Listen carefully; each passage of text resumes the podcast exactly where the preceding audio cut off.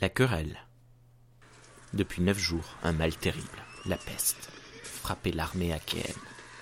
Les hommes périssaient en nombre, les bûchers funèbres brûlaient sans relâche. Et c'est ainsi que le dieu Apollon poursuivait l'armée de sa vengeance. C'est ainsi que le dieu Apollon poursuivait l'armée de sa vengeance. Il voulait punir le roi Agamemnon de l'offense faite au prêtre Chrysée. Le roi lui avait pris sa fille, Chryséis aux belles joues. Il la gardait prisonnière et refusait de la rendre, même au prix d'une immense rançon. Pendant neuf jours, les flèches du dieu frappèrent l'armée. Le dixième jour, Achille convoqua les hommes à l'assemblée. Quand ils furent tous réunis, se levant au milieu d'eux, il dit Fils d'Atrée, cette fois, c'est dans la déroute que nous allons rentrer chez nous, si du moins nous évitons la mort. Guerre et peste abattent les Achéens. Allons, interrogeons un divin, un prêtre ou un interprète de rêve. Il nous dira d'où vient la colère d'Apollon. Il dit. Calcas, le meilleur des devins, se leva. Il connaissait le présent, le futur et le passé. Sagement, il dit. Achille, aimé de Zeus, tu me demandes d'expliquer la colère d'Apollon Je le ferai, mais d'abord jure-moi que tu m'appuieras, en parole et en acte car je vais sans doute irriter quelqu'un dont le pouvoir est grand, quelqu'un à qui tous les Achéens obéissent. Assure-moi donc de ta protection. Achille au pied rapide lui répondit. Sois sans crainte. Dis-nous l'ordre des dieux que tu connais. Non, par Apollon, de mon vivant, et près des navires creux, personne ne portera sa lourde main sur toi, personne entre tous les Danaïens, même si tu nommais Agamemnon qui se flatte d'être ici le meilleur, et de loin. Alors, le devin, rassuré, dit si Apollon se plaint, c'est qu'Agamemnon a offensé son prêtre. Il n'a pas voulu délivrer sa fille. Il en a refusé la rançon. Voilà pourquoi l'archer vous accable de maux, et il n'écartera le malheur des Danaïens que lorsqu'ils auront rendu à son père la jeune fille aux yeux vifs, sans rançon, et qu'ils auront conduit à Chrysès une hécatombe sacrée. Il dit, et s'assit. Le héros fils d'Atrée, Agamemnon, se leva. Une colère noire remplissait sa poitrine. Ses yeux semblaient de feu étincelant.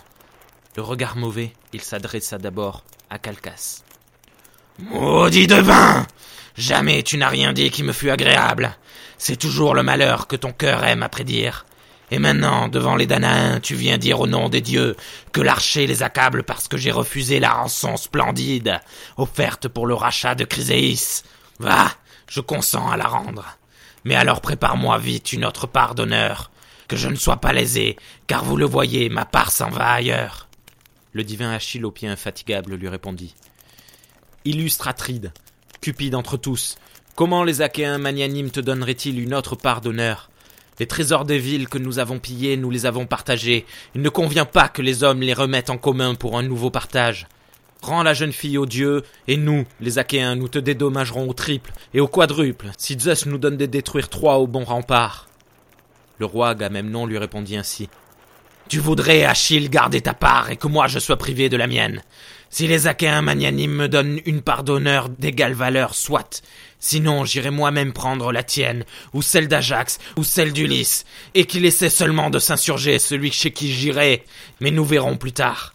Pour l'instant, tirons à la mer divine un noir vaisseau, embarquons une hécatombe, faisons monter à bord Chryséis aux belles joues, et qu'on envoie un membre au conseil, Ajax, Idoménée, ou le divin Ulysse, ou toi-même, fils de Pélée, terrible entre tous, pour accomplir les sacrifices qui apaiseront l'archer.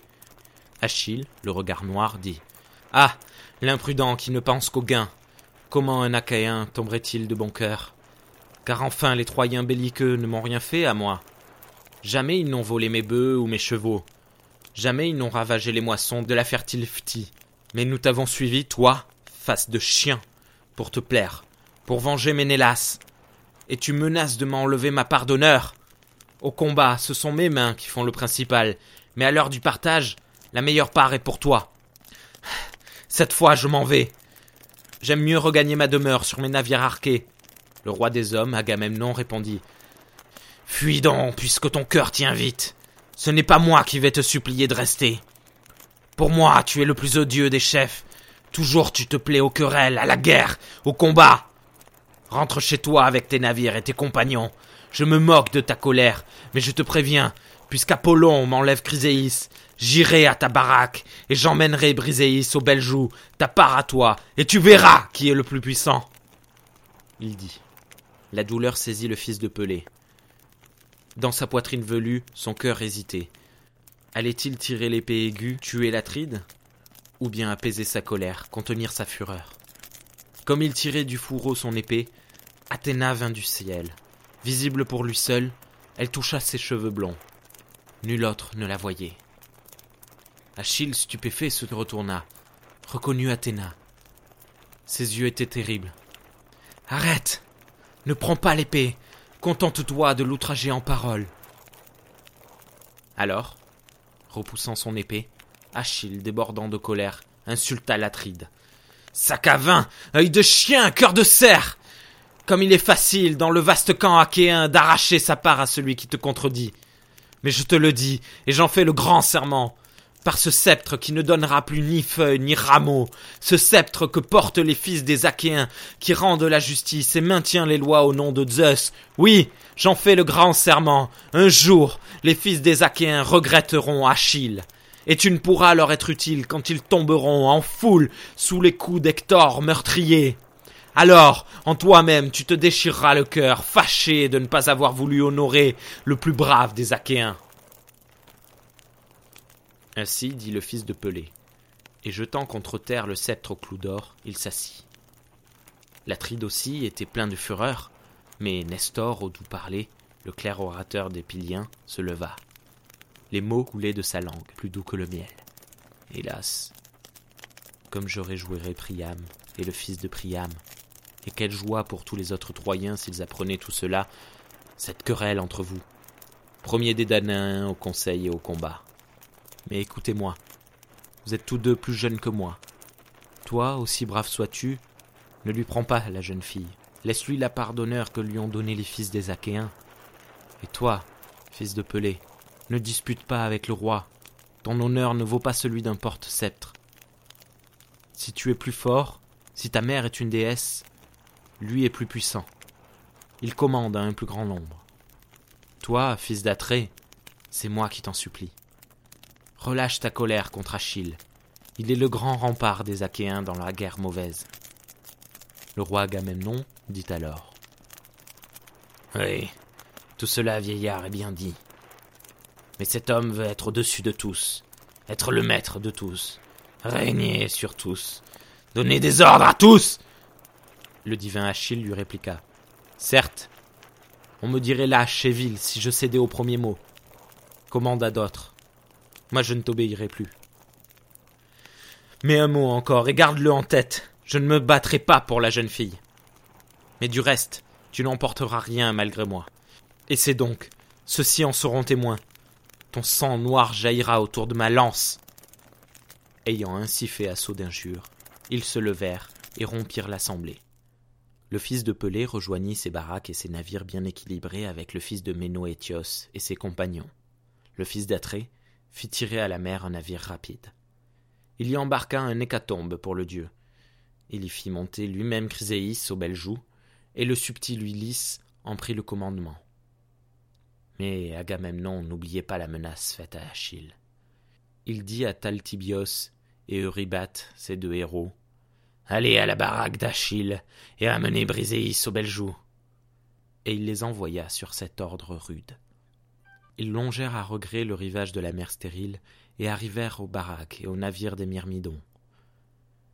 Ils le trouvèrent là, assis près de sa baraque et de son noir vaisseau. De crainte et de respect, ils s'arrêtèrent devant le roi, sans rien lui dire. Mais lui, de son âme, comprit. Salut, héros, messager de Zeus et des hommes. Approchez. Ce n'est pas vous qui êtes coupable envers moi, mais Agamemnon, qui vous envoie pour Briséis. Allons, divin Patrocle, fais sortir la jeune fille, qu'il l'emmène. Patrocle obéit. Il fit sortir de la baraque Briséis au bel joug. Il la leur donna pour qu'il l'emmène, et les héros s'en retournèrent en longeant les navires achéens. La femme les suivait, à regret. Alors Achille, en pleurant, alla s'asseoir loin des siens, au bord de la mer grise d'écume, les yeux tournés vers le large, couleur de vin. Les mains tendues, il supplia sa mère. Mère, puisque tu m'as enfanté pour une courte vie, Zeus, Olympien qui tonne dans le ciel, pourrait m'accorder la gloire. Or il ne m'en donne aucune. Voici qu'Agamemnon, le puissant roi, m'a offensé, il m'a pris ma part d'honneur. Ainsi dit-il, versant des larmes. Sa mère vénérable l'entendit, assise au fond de l'abîme, auprès de son vieux père. Aussitôt, de la mer grise d'écume, elle émergea comme une vapeur. S'asseyant devant son fils, elle le caressa de la main et lui dit Mon enfant, pourquoi pleures-tu? Quelle douleur est entrée dans ton cœur? Parle, ne cache rien, que nous sachions tous deux. Achille, au pied rapide, répondit dans un profond soupir. Tu le sais. À quoi bon te dire ce que tu sais? Toi, si tu le peux, viens en aide à ton noble fils. Va sur l'Olympe et supplie Zeus qu'il aide les Troyens et rejette les Achéens à la mer afin que le fils d'Atrée connaisse sa folie. Lui qui n'a pas voulu honorer le plus brave des Achéens. Thétis, en versant des larmes, lui répondit Hélas, mon enfant, pourquoi t'ai-je enfanté et élevé pour le malheur? Te voilà aujourd'hui près de ta mort, malheureux entre tous. Mais j'irai vers l'Olympe neigeux, dire ta plainte à Zeus foudroyant. Toi, assis près des navires, rapide fendeur de flots, garde ta colère contre les Achéens, et ne va pas combattre. Ayant dit, elle le laissa à sa colère. Et tandis qu'il pensait à la femme à la belle ceinture qu'on lui avait enlevée de force, elle monta vers le vaste ciel de l'Olympe. Elle trouva le fils de Cronos, à la voix puissante, ainsi loin des dieux, sur le plus haut sommet de l'Olympe aux cimes nombreuses. Elle s'assit devant lui, saisit ses genoux de la main gauche, et de la main droite elle toucha son menton. Suppliante, elle dit à Zeus, le roi, fils de Cronos.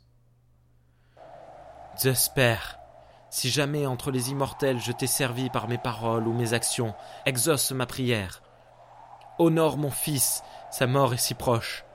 Le roi des hommes, Agamemnon, l'a offensé, il lui a pris sa part d'honneur.